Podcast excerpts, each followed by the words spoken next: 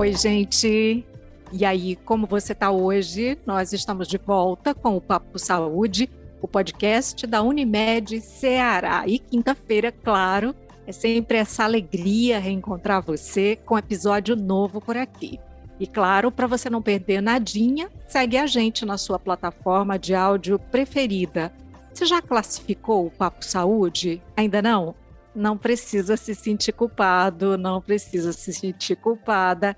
Basta você ir, se você está no Spotify, né? Claro, basta você clicar no ícone de estrela que fica logo abaixo da descrição e pronto, fácil assim.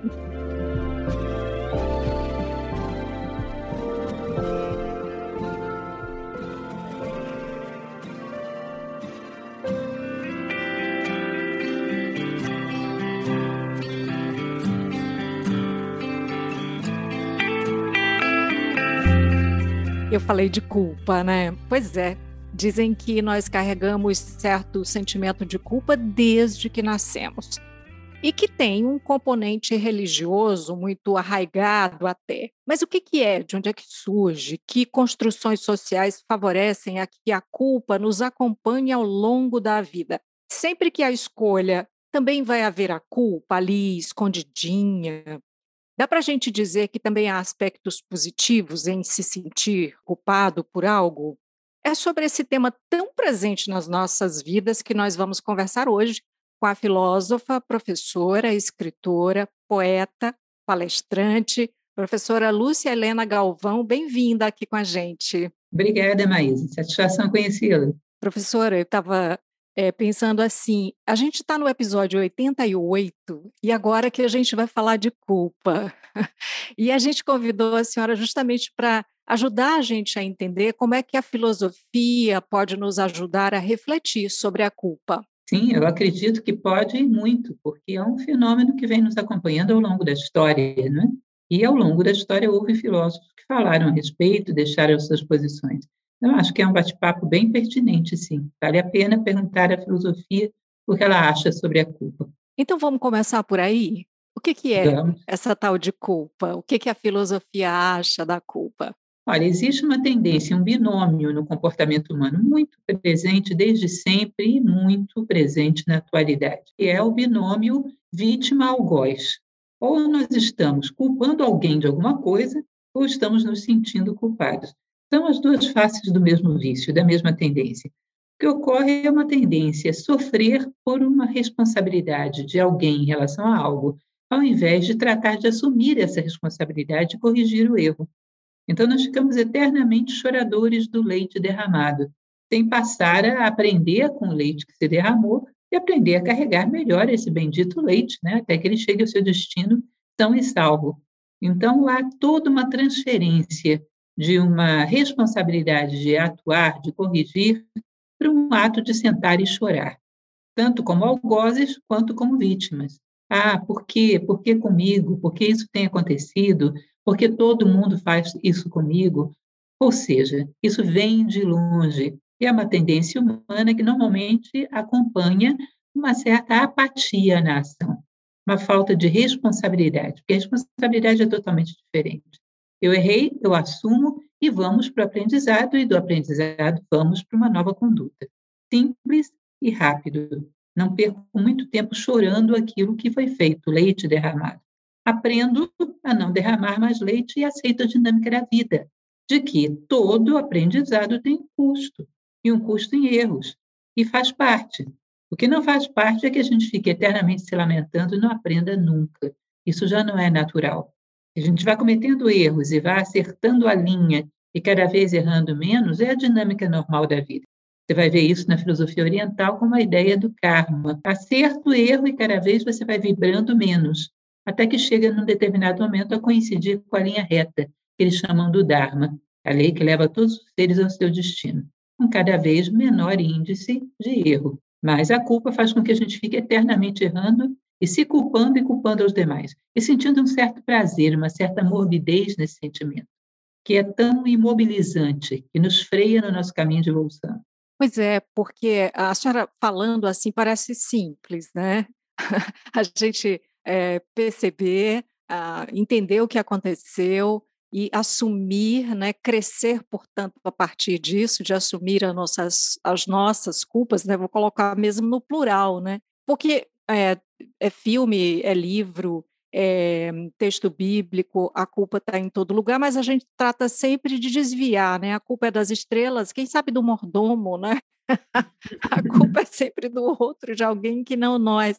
Por que essa necessidade, hein, hein professora, de, de, de jogar essa culpa para o outro. É, como dizia Jean-Paul Sartre, o inferno são os outros. Uhum. A tendência é colocar a culpa no outro exatamente para você não ter que se mover. Porque se o culpado é outro, por que eu me moveria? A partir do momento que eu assumo a minha dose de responsabilidade, sou eu que tenho que mudar.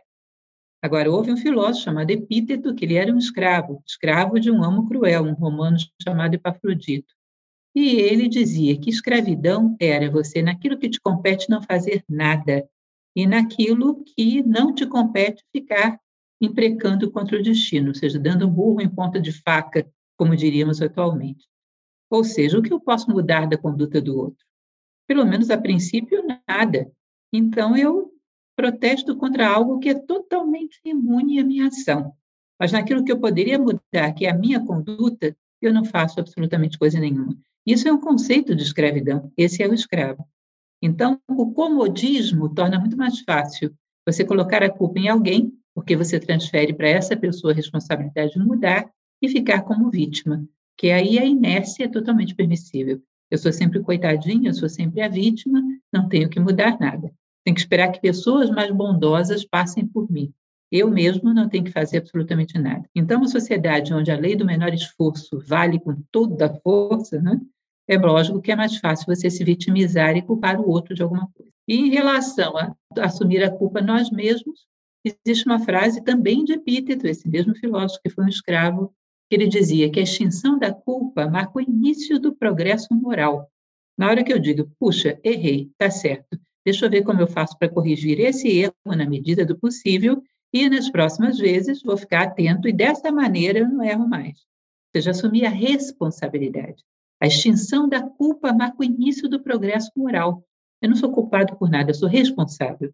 Num processo normal de tentativa e erro, dessa vez eu falhei. Na próxima vai ser melhor. Corrijo da melhor maneira possível, me desculpo, vou atrás das consequências e toco o barco. E vou procurar me esforçar para que as próximas tentativas sejam mais bem-sucedidas. E assim vou progredindo, e assim vou me corrigindo, e assim vou crescendo. E é assim que funciona a vida. Em ambos os casos, querem culpar o outro, querem culpar a si próprio, deixa aí um certo sadismo, uma certa morbidez. Em ambos os casos, ninguém cresce nada. Quer dizer, então você só cresce na medida em que você é, sai dessa prisão, né? Que você de repente aprisiona essa culpa, né? Até dentro aí dessa morbidez que a senhora fala, e daí você fica com aquele peso carregando as suas correntes, né? O, o que precisa então é, é libertar, cicatrizar, resolver essa culpa. Com certeza. Como você falou, é uma carga pesada, porque do ponto de vista religioso, você já nasceu com um pecado original. Aí, do ponto de vista familiar, você nunca corresponde ao que todo mundo espera. Aí, no trabalho, sempre tem alguém que desempenha melhor do que você em alguma coisa. E na vida social sempre tem alguém esperando mais do que você pode dar. E por aí vai. Se a gente não tem uma decisão de assumir, olha, eu sou o que sou. A partir daqui, vou me tornar cada vez mais humano, cada vez melhor como ser humano, em paz e quites com a minha consciência. Não estou preocupada em corresponder às expectativas de todo mundo, porque muitas expectativas que são despejadas em mim são frustrações da própria pessoa que não soube como responder às suas expectativas e, ao invés de vivê-las, transborda tudo isso sobre o outro. Eu vou corresponder às minhas expectativas de ser um ser humano melhor. Para isso, precisa de autoconhecimento, né? além da autoconfiança. E é justamente no episódio passado a gente falou disso, de autoestima, né? que aí você carece de autoconhecimento, de autoconfiança. Então, é, se você não tem, se está é, num momento em que ou pelo menos no momento isso está em baixa, é muito mais fácil você, inclusive, ir para tal da autoculpa, né? Precisa, eu diria, resumindo tudo que você falou, de um propósito de vida claro. Uhum. Eu recomendo sempre que as pessoas comecem por um propósito claro. E por aí você ajuda muito no autoconhecimento. Ou seja, quem sou eu? Eu sou a Lúcia. que é a Lúcia? A Lúcia é um ser que tem como propósito de vida sair daqui um pouco mais justa e mais fraterna do que ela entrou, um pouco melhor do que chegou, ter fator de soma. Cícero, que foi um grande pensador romano, ele costumava dizer: certifica-te de que és fator de soma nas vidas das pessoas, para as pessoas de cujas vidas participas. Ou seja, todos nós temos uma necessidade legítima de sairmos daqui um pouco melhores do que éramos quando entramos, de deixarmos o mundo um pouco melhor do que aquele que a gente encontrou, de fazermos diferença na vida das pessoas que viveram conosco, ou seja, de aportar valor ao mundo, ao outro e a si mesmo. Fixe um propósito de vida e vá cada vez mais mensurando o seu deslocamento em direção a esse propósito. Tempo real, segundo os gregos, se mede por deslocamentos em direção ao ideal humano. O que, que eu sou hoje? Eu sou uma pessoa que estou um milímetro mais perto de ser mais justa, mais fraterna do que eu estava um mês atrás, um ano atrás. Ou seja, tem tempo real para mim. Senão eu estou só no tempo de relógio, onde a natureza está cumprindo seu papel, mas eu estou estagnada. Apenas a natureza do meu corpo cumpre o seu papel, mas do ponto de vista psicológico, moral, espiritual, eu estou freada, não estou crescendo nada. Então, ter um propósito, mensurar a sua evolução em função desse propósito, é o que no Oriente eles chamavam de nome interno, é o nosso propósito na vida. Somos nós mesmos à medida que nos dirigimos a esse propósito. Tá? E aí você começa a saber se está ou não se deslocando em direção aos seus erros do passado. Bom, houve erros, eu era um aprendiz, hoje já erro menos. Houve equívocos, eu estava começando, hoje me equivoco menos. Portanto, foi válido. O erro não foi simplesmente uma tentativa frustrada, foi um ensaio para algo melhor que veio logo depois. Como se diz que falava Benjamin Franklin, quando ele fazia aqueles, aqueles mil tentativas desde com aquela pipa, com aquele papagaio, quando um dia falaram para ele: Nossa, você teve mil fracassos. Ele disse: Não, eu tive um sucesso com mil tentativas. É assim que funciona. Todos os erros se justificam quando lá no final você chegou a um acerto, construindo sobre eles, tentativa sobre tentativa cada vez mais bem sucedida. Esse é o mecanismo da vida, é assim que funciona. É, a, senhora falando aí, né, sobre as, uh, o sucesso dentre tantas tentativas, né? E aí me ocorre o seguinte: é, tem até uma, uma poesia da Cecília Meirelles, é, salvo engano, é Se Isto ou Aquilo.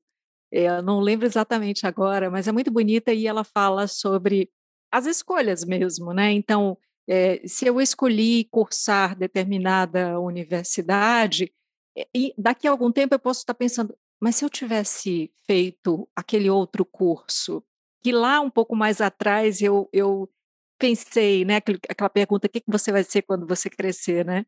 E aí, ao longo do tempo, as escolhas vão mudando, mas você sempre vai pensar, e se eu tivesse ido por ali? E se eu, se eu tivesse casado com tal pessoa? E se eu tivesse viajado? E se, e se? Não é? A gente fica tentando ver isso, mas é, sempre vai ter aquelas outras é, tentativas que ficaram para trás, as outras escolhas, enfim, né? Com certeza, existe inclusive um texto do Fernando Sabino, muito popular aí pelas redes sociais, Meu Eu e Meus Outros Eus, que é ele sentado numa mesa de um bar e ele pensa, puxa vida, como seria bom se eu tivesse sido jogador de futebol. Daqui a pouco senta um outro cidadão com o mesmo rosto dele, o mesmo corpo dele. Quem é você? Eu sou você se tivesse sido jogador de futebol. Me machucava aos 30 anos, não conseguia emprego em outro time, não sei o quê, não sei o quê. Daqui a pouco senta o outro. Eu sou você se tivesse casado com a Marlene. Não dava certo, ela era bonita demais, teve uns problemas, não sei o quê, não sei o quê. Enfim, daqui a pouco tinha 30 pessoas sentadas na mesa com ele. E todos eles, de todos que estavam ali, o mais feliz era ele mesmo. Olha só. então, a gente tem que ter uma certa postura de pensar bem antes de tomar as decisões. Mas uma vez que tomou, seguir, a, seguir em frente, procurando aprender o máximo daquilo que foi decidido. Pode-se sim aperfeiçoar o nosso método de tomada de decisões, esse pode ser aperfeiçoado, mas também aprender a assumir uma vez que as tomou. Assumir que esse é o caminho e agora vamos ver o que esse caminho tem a me ensinar, o quanto eu posso crescer através dele.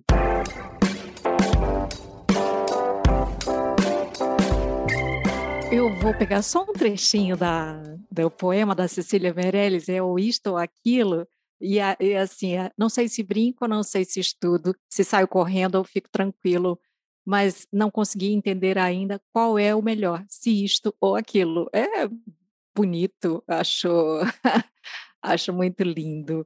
Enfim, as escolhas. Tem muito a ver com o que eu te falava ainda há pouco, essa questão das escolhas com o propósito de vida. Eu sou uma pessoa, digo o meu caso, porque pode ser qualquer virtude humana, você coloca como referencial. Quero sair daqui mais justo, mais fraterno, mais bondoso, ou seja, qualquer valor humano serve como propósito. No meu caso, eu escolhi fraternidade e justiça. Eu vou fazer escolhas condizentes com aquilo que eu escolhi como propósito de vida. É como eu escolher construir uma mesa. Eu vou para um mercado, eu vou escolher madeira, vou escolher uma serra tipo tico, vou escolher pregos, vou escolher uma furadeira. Por quê? Porque o meu propósito, minha missão é construir uma mesa. Agora, se eu for para o mercado sem querer construir nada, é capaz de eu sair de lá com um pé de pato, um guarda-chuva, um chapéu de uhum. praia, coisas que não têm absolutamente nada a ver uma com a outra. Por quê? Porque não tem um propósito. A melhor maneira de a gente fazer escolhas acertadas é saber o que a gente quer construir. No caso, queremos construir a nós mesmos. Quais são os valores que eu quero conquistar na minha vida? E a partir disso, eu faço minhas escolhas. Baseado em que eu faço escolhas? Eu faço escolhas baseadas no meu espírito de missão no que eu quero construir na minha vida. E aí eu tenho uma base que me permite errar menos. E aí volta lá para o que a senhora falou antes, que o outro, né, a outra pessoa, ela tem também os caminhos dela. Isso me faz pensar o seguinte até, porque às vezes a gente se sente culpado porque disse alguma coisa, e é bom que sinta, porque em determinado uhum. momento você pode dizer ou agir de forma que depois você para e pensa, não, eu não precisava ter feito aquilo, ou eu não podia ter feito aquilo, né? No entanto, você fica com, com esse sentimento, né, não consegue dormir no dia seguinte, você ainda está lembrando da mesma coisa, e eu preciso pedir perdão, e eu preciso pedir perdão, e você só fica bem se a pessoa lhe perdoar. Mas não é exatamente porque a culpa está dentro de você, não é? O outro ele vai perdoar ou não, e se ele não perdoar? É, na verdade, o que nós temos que fazer aí tem duas diferenças, né, que são a culpa e a responsabilidade. A culpa é torturante, a responsabilidade não, você chega diante do espelho e diz: Eu vou fazer todo o possível para remediar essa situação e para evitar que ela se repita no futuro. Pronto, me responsabilizei. Bom, no momento presente, peço desculpas ao, ao outro. Consegui a desculpa, consegui o perdão ou não? Bom, eu fiz o meu melhor, pedi o perdão. Se ele não me concedeu, agora é um problema dele. Agora, em relação a mim mesmo, o que eu posso fazer? Me prevenir, refletir sobre o que me levou a agir daquela maneira para que em outras circunstâncias eu não tome o mesmo caminho. Portanto, eu tomar consciência das, dos motores da minha ação, das motivações que me fizeram agir daquela maneira, e no momento seguinte não vou mais apertar o botão desse automatismo. Não respondo mais a vida desse jeito, de assumir um compromisso consigo mesmo. Você saber que sempre tem uma margem que você não controla. Se o outro vai te perdoar ou não, realmente você não controla. Mas a minha parte foi feita. Eu me responsabilizei e agi. E uma vez que eu me responsabilizei e agi, ficar em paz. Dormir o sono dos justos, porque não podemos fazer mais do que isso. É, por outro lado, tem uma coisa de não sentir culpa absolutamente, ou não se sentir responsável né, pelos, pelos próprios atos, e aí isso, a sensação que eu tenho é que tem algumas pessoas que têm um certo descolamento da realidade, justamente por isso, né? Elas estão lá atravessando tudo e, de novo, a culpa é sempre do outro, né? É a falta de percepção do outro dentro das suas atitudes também, não é? Que o outro existe também. Com certeza. É uma dose de egoísmo apoiada em diversos pretextos. No fundo, é egoísmo. O que importa sou eu, a pele que vale é a minha, que essa não foi machucada, portanto, a pele do outro é insignificante para mim. No fundo, é sempre egoísmo, mas a gente desculpa com o fato de que todo mundo faz isso, Hoje em dia os relacionamentos são assim. Essa pessoa que é muito suscetível, na verdade eu sou assim porque meus pais me trataram dessa maneira, não teria como eu ser de outra forma. Você arruma culpados, você culpa até a vítima. Ele é muito suscetível, ele é muito frágil, não dá para viver em sociedade. Eu não tive essa intenção, ele me entendeu mal. E passa a culpa adiante. E toca o barco sem nenhum peso de consciência. Por quê? Porque realmente faz diferença aquilo que diz respeito à minha pele. Essa insensibilidade como é, plasmação do egoísmo, eu poderia dizer assim, é uma coisa que a gente tem que trabalhar seriamente em sociedade. Existe uma tendência, uma teoria tibetana, expressa num livro chamado A Voz do Silêncio, que diz que o maior mal do mundo é a heresia da separatividade, que em bom português do século XXI significa egoísmo. Está por trás da maior parte dos nossos erros, se não todos a gente sair arrancando as máscaras dos nossos erros, lá por trás você vai ver que tem egoísmo. E esse a gente tem que procurar estar atento, detectar e dar um ultimato. Não aceito conviver com egoísmo. porque senão ele realmente nos torna cegos e surdos à dor que provocamos à nossa volta. Sobretudo nesse tempo em que o imediatismo está em tudo, né, professora? Né, nas relações de todas as espécies, né? É, no, no, você tem que é, entregar, produzir, tudo muito rápido e é tudo muito fortuito, não é? E, por outro lado, tem uma, uma certa, um certa um culto à perfeição nas, nos textos, nas palavras, nos atos, enfim. E, então, isso interfere em tudo, né? É, inclusive existe um fato que é muito importante, que é um vício de tomar o ser humano como meio, não como um fim em si. O fim em si é o trabalho que eu tenho que fazer, o fim em si é a minha pressa, o fim em si é um serviço que eu tenho que prestar, o outro é um meio. Immanuel Kant, que é um grande filósofo, ele dizia que é a coisa mais imoral que tem é tomar o ser humano como meio e não como um fim em si. Nós ficamos tão alienados que os fins da nossa ação são coisas, não são pessoas. Então, a pessoa que passa por mim e eu estou apressado e sou desajeitado e machuco, firo de alguma maneira, não importa ela, importa que eu cheguei a tempo para tal compromisso. Não importa ela, importa que eu consegui realizar tal trabalho, consegui pegar tal pessoa em casa para dar tal recado. Ou seja, as pessoas são meios, e a gente se sente perfeitamente tranquilo para sair atropelando. Nós temos que começar a considerar que o ser humano é sempre um fim em todas as nossas ações. Ele é sempre um fim em si, não um meio. Manipulação do ser humano para obter outras coisas que não fins humanos é o cúmulo da desumanização da sociedade, que tem a ver com o mesmo egoísmo que a gente falava ainda há pouco. E é uma desumanização que corrói tudo e torna a vida lei da selva. O ser humano é sempre um fim em si. É, talvez por isso a gente pensa assim, tem um lado positivo dentro do sentimento de culpa, né? Que é justamente você poder parar, refletir sobre tudo isso, entender o que aconteceu e a gente volta para o comecinho dessa, dessa conversa, né? De onde é que surge a culpa, o que, que é a culpa, né? E desse aprendizado. Eu diria que não é um lado positivo, é, mas não, se for a culpa, não vai acontecer isso. Com a tá. culpa, você vai ficar se lamuriando. A constatação do erro, essa é excelente e imprescindível. Uma pessoa que perdeu a capacidade de constatação do erro, ela vai cair numa insensibilidade, num cinismo, e ninguém sabe o nível de dano que ela é capaz de provocar. Ou seja, a consciência do erro, sim. A culpa é uma consequência indesejada dessa consciência. O ideal é que, em vez de culpa, você sentisse responsabilidade. Mas a consciência do erro, se não tivermos isso, estamos perdidos. Perdemos o pudor, e aí realmente viramos lei da selva. Uhum. Professora, ao longo dessa conversa, você citou aí alguns autores, né, filósofos, livros, enfim. Quem mais, assim, o que a senhora indicaria mais para a gente conhecer mais sobre esse tema, sobre culpa, o sentimento de culpa, a responsabilidade e esse aprendizado? O que, que vale a pena que a senhora indica para a gente aprofundar, né? Porque eu acho que todo mundo, como eu, agora está querendo ler mais, saber mais, ver mais. É, existe uma escola de filosofia greco-romana que foram os estoicos. O estoicismo, inclusive, agora está voltando à moda. Muita gente de estoicismo por aí. Ela é muito interessante porque ela é uma escola moral. Portanto, ela vai falar o tempo todo da conduta ideal do ser humano. Muitas das frases que eu citei aqui, por exemplo, Epíteto é um grande estoico. A ideia de que a culpa é uma perda de tempo, é uma espécie de masoquismo que não leva a lugar nenhum, e que o homem deve corrigir a sua conduta a partir da constatação do erro, ter um rigor moral de nunca repetir uma ação errada da mesma maneira, sempre estar procurando se aperfeiçoar, aprender do erro, para, em cima desse aprendizado, proporcionar para o futuro. Tudo isso é assunto do estoicismo. E aí eu recomendo, para aqueles que se interessem por uma abordagem filosófica, a tríade de ouro do estoicismo, que foi Sêneca, Epíteto e Marco Aurélio. Todos três são muito atuais, são muito bons, vale muito a pena conhecer. Inclusive, tem uma frase do Sêneca que eu até tinha anotado aqui no meinho das minhas anotações para a gente conversar, que ele diz: a principal e mais grave punição para quem cometeu uma culpa está em se sentir culpado.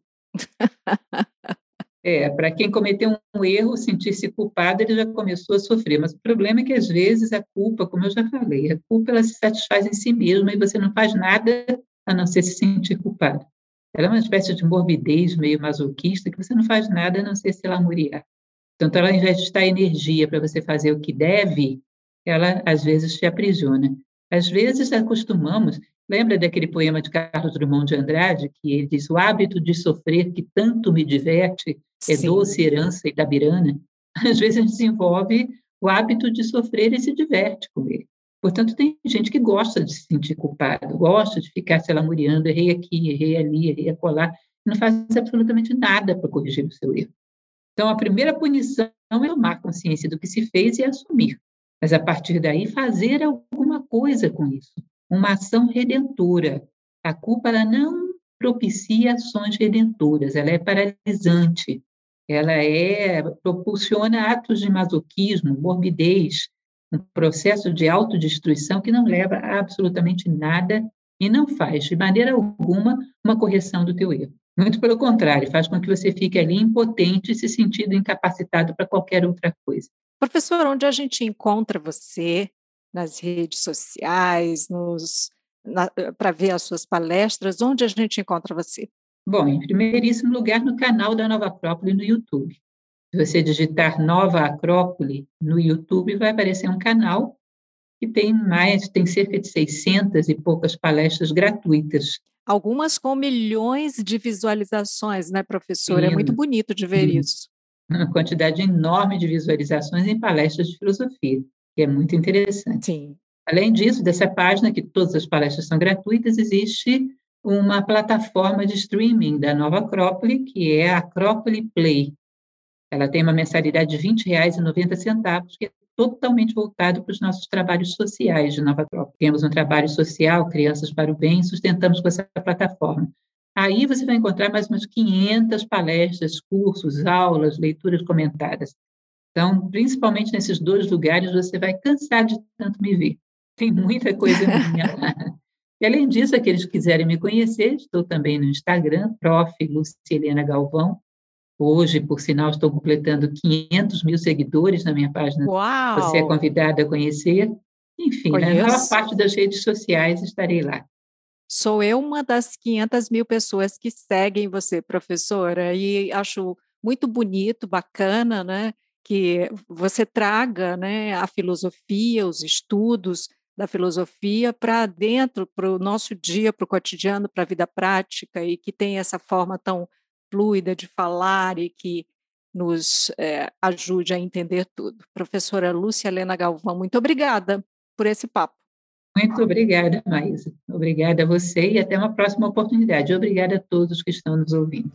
E assim nós chegamos ao final do episódio de hoje do Papo Saúde, sem culpas. Eu lembro que esse episódio foi gravado de forma remota e que por isso a qualidade do som pode não ser a ideal e a que nós gostaríamos de entregar a você. Não esquece de seguir a gente na sua plataforma de streaming favorita. Se você está no Spotify, vai lá, dá cinco estrelinhas para gente. Pois é, classifica o Papo Saúde. E você pode também se inscrever no nosso canal no YouTube. Assim você recebe notificação sempre que tiver episódio novo por aqui.